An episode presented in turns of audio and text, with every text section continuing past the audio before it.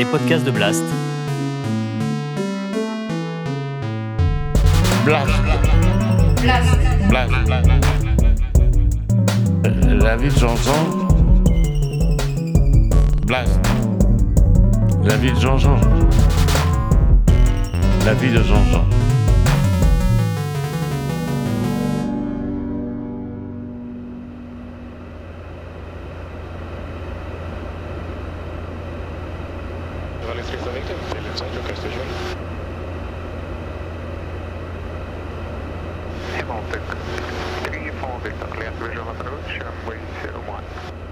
Première séquence d'Air France.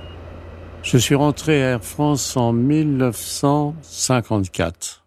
Comment j'ai pu rentrer à Air France est assez spécial. Je travaillais au, Windsor. Il y avait trois hôtels. Il y avait le Windsor, il y avait le Celtic et il y avait le Reynolds. Ces trois hôtels, c'était la même propriétaire. C'était un dénommé Percepied. Je me rappelle encore de son nom. Bon, on faisait tout, on faisait marcher l'ascenseur, on faisait les courses pour les pour les clients, on allait à droite et à gauche, voilà. Euh, j'allais souvent à la poste et j'ai rencontré François Beau. Je le rencontre et il avait travaillé au Celtic. Et je connaissais de vue, comme ça on se connaissait entre nous. Et je lui dis, qu'est-ce que tu fais? Et bien, voilà, je, je, travaille comme steward. Steward, on ne pas, pas ce que ça voulait dire, steward. Mais qu'est-ce que c'est Ben bien, je travaille dans les avions, tu vois, on sert des repas aux passagers, tout ça. Il dit, ah bon? Il dit, bah, tu vois, par exemple, moi, je suis allé à Rome, là, puis au retour, tu vois, il y a le pilote, il m'a dit, tiens, si tu veux conduire un petit peu, il m'a laissé conduire un petit peu l'avion. Oh, ben, l'avion, c'est terrible, ton truc, là. Et ça se passait en 1952. Il me dit, mais écoute, si tu veux essayer de rentrer à Air France, il dit, tu vas aux Champs-Élysées. Aux Champs-Élysées, à l'époque, il y avait Air France était en haut des Champs-Élysées, où il y a les drugstores maintenant. Le, centre d'Air France était là, tous les bureaux étaient là. Je me présente, et puis le gars me dit, bah oui, bah écoutez, il faut parler un petit peu l'anglais. Alors j'ai acheté la méthode à 6000. Et la méthode à 6000, pendant un an, elle m'a suivi partout, dans les toilettes, dans le métro je couchais avec ma méthode 6000. Mike Taylor is russe, Mike Taylor est pas riche. Et j'ai réussi à apprendre le charabia d'anglais. Moi, j'ai toujours parlé des charabia des langues. C'est des charabia. Moi, j'ai parlé, c'est pas des langues, je parlais du charabia. Et je me présente et je suis pris au début de, de 1953. Alors, à l'époque, on rentrait et on nous faisait faire un petit stage. On était huit ou dix. Et il y avait donc euh, Robert, qui est toujours vivant et qui est toujours avec nous. Il y avait Gandolfo, et il y avait un autre, enfin, on était dix, je me rappelle encore. Enfin, sur les dix, on ne reste plus qu'à trois. Les, sept autres sont morts. Un, dans un accident d'avion.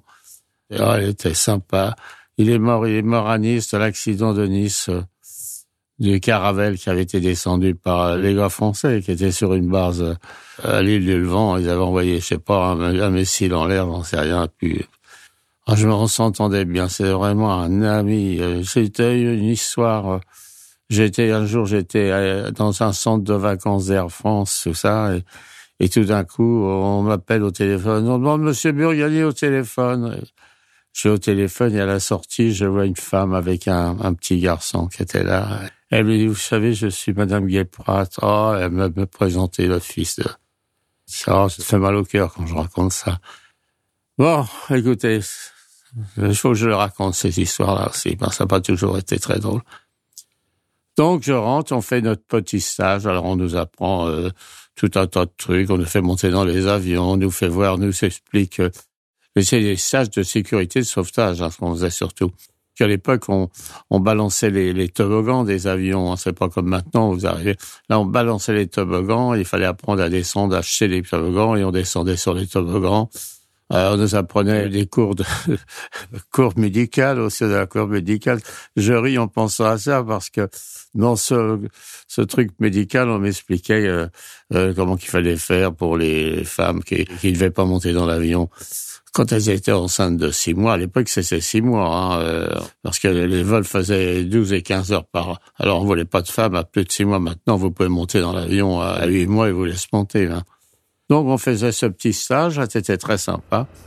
Et après, on nous lâchait sur les vols.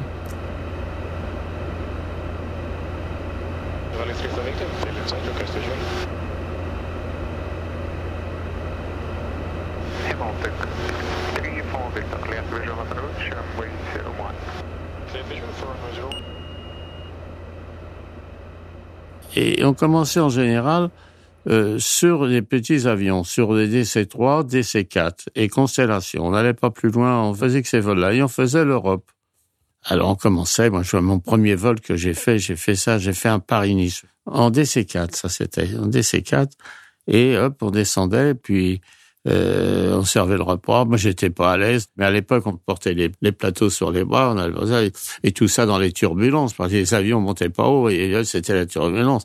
Et, puis alors il y avait euh, avait un vol qui était assez difficile. On faisait trois trois allers-retours sur Londres. On partait le matin à 9h et on rentrait le soir. Là, c'était crevant hein, comme coup. Hein. Alors on partait, on faisait euh, Paris-Londres, euh, et quand on arrivait à Londres, il y avait 64 passagers. On était deux. Hein. Il fallait se remuer les fesses. Hein. Je préfère vous dire, on servait un repas. Hein. Bon, on servait des plateaux, dirait, et on faisait des ventes parce que les gens achetaient des cigarettes. À l'époque, ils achetaient tout, et on faisait les ventes en même temps. C'était assez long quand même, 1h30, 1h40. Et, et, après, il fallait faire l'inventaire avant d'arriver, puis hop, on partait, on faisait trois comme ça. Je préfère vous dire que c'était du boulot. Comme... Alors, quand il faisait mauvais temps, surtout sur Londres, on valait pas haut et on se faisait tabasser. Hein. Je préfère vous dire que celui qui avait le mal de l'air, il n'était pas à son aise. Hein. Ça, c'est assez pénible comme vol. Et il y avait le vol des DC-3. Alors, je me souviens, c'était drôle, je faisais, ça m'arrivait de faire des fois des Paris-Nice en DC-3. Pas souvent, mais on faisait surtout les, les plages en DC-3, tout ça. Je me rappelle avoir fait un courrier il y a pas tellement longtemps. J'étais euh, parti en vacances et je suis sorti le dernier de l'avion. et puis en sortant, il y avait le pilote qui était là avec l'hôtesse et un sioux là. Ah, je lui ai dit donc, mais vous savez, j'ai fait cette ligne là, moi. Euh, mais j'ai fait ça en DC3. Il y avait 28 passagers à l'époque. Ça allait plus vite pour débarquer les passagers. Oh, ils sont marrés, je le vois encore. Donc on faisait ces vols. Alors là, c'était je me souviens, il y a mon, mon ami Claude, Claude, oh, mon ami Claude, là. On faisait donc euh, Paris-Londres. Après, on faisait Londres, La Baule, La Baule, Deauville, Deauville, Londres. Que des petits sauts de puce comme ça. On faisait ça en, DC3. Et la même chose, hein, on servait un repas, on servait des, on vendait des boissons, on, vendait des cigarettes, on, on faisait des ventes en même temps. Ah, je me rappelle, Claude, il vomissait dans l'avion. Il vomissait. Il me dit, oh, Jean, tu veux pas faire. Bon. Et je me rappelle, j'avais fait un courrier pour lui parce qu'il était, genre, il était malade. C'était assez drôle parce que je m'étais aperçu qu'il était malade parce que euh, j'avais fait avec lui, j'avais fait un vol, je sais plus, assez long en, en DC4. Et je voyais euh, pendant le service, hop, il partait, il allait aux toilettes, il revenait. J'ai dit, mais qu'est-ce que tu fous à te barrer comme ça? Et ben, écoute, je suis malade. il allait vomir et il revenait. Après, ça s'est ça s'est passé, mais au début, là, il a, il a souffert de ça. C'est assez drôle. On n'allait pas encore sur l'Afrique encore. On ah si si, on faisait Casablanca. On allait à Casa. Ah on faisait un Casar et on faisait des des Genève, on faisait, faisait pas l'Allemagne. L'Allemagne, il y avait un secteur d'Allemagne. Il y avait tout un tas de groupes, tout un tas d'anciens Alsaciens, tout ça qui parlaient l'allemand. Alors, eux, ils étaient sur le secteur Allemagne. Alors, ils faisaient que des vols sur l'Allemagne. Ils allaient Berlin, ils faisaient tous ces vols-là. Et moi, j'ai eu de la chance, peut-être, euh, ah ouais, à peine six mois, oui, six mois. Euh, on m'a détaché, on m'a mis sur long courrier. Après, je n'ai fait que du long courrier pendant les 30 années.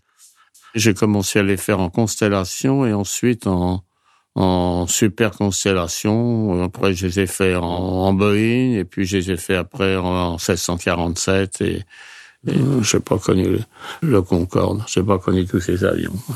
J'ai connu, j'ai connu le Comet. J'ai fait un vol sur Comet. Euh, euh, heureusement qu'ils l'ont arrêté parce qu'il s'est pété la gueule assez facilement le Comet. Donc ben voilà, donc j'ai commencé ma petite carrière là.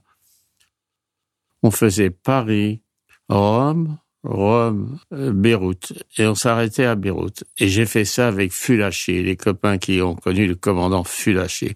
Fulaché, c'était une c'était une lumière, euh, c'était vraiment connu dans le Moyen-Orient. Il avait été travaillé au Liban avant la guerre, tout ça, c'était vraiment, il était très connu. Et quand on arrivé le soir, on arrive à, à Beyrouth, il nous emmenait, il nous invitait tous au restaurant. On allait à Luculus, je me rappelle. Quand on rentrait, tous les, patrons, tout le monde se courait lui dire bonjour. Moi, j'arrivais de ma banlieue. Moi, moi, quand je suis rentré à Air France, moi, je rentrais dans un autre monde. Mais là, j'ai rencontré des gens formidables. J'ai rencontré des stewards, des hôtesses. J'ai rencontré des gens différents les uns des autres. Faut pas oublier que tous ces gens-là venaient, sortaient de la guerre. On sortait tous de la guerre. On n'avait connu rien du tout. On n'avait pas voyagé. Personne n'avait, on n'avait jamais mis les pieds à Londres. Rien du tout. On partait tous dans l'inconnu. Si vous avez aimé ce podcast, n'oubliez pas de nous mettre des étoiles ou de le partager autour de vous ou sur vos réseaux sociaux. Blast est un média indépendant et si tous nos contenus sont en libre accès, c'est grâce au soutien financier de nos blasters et de nos abonnés.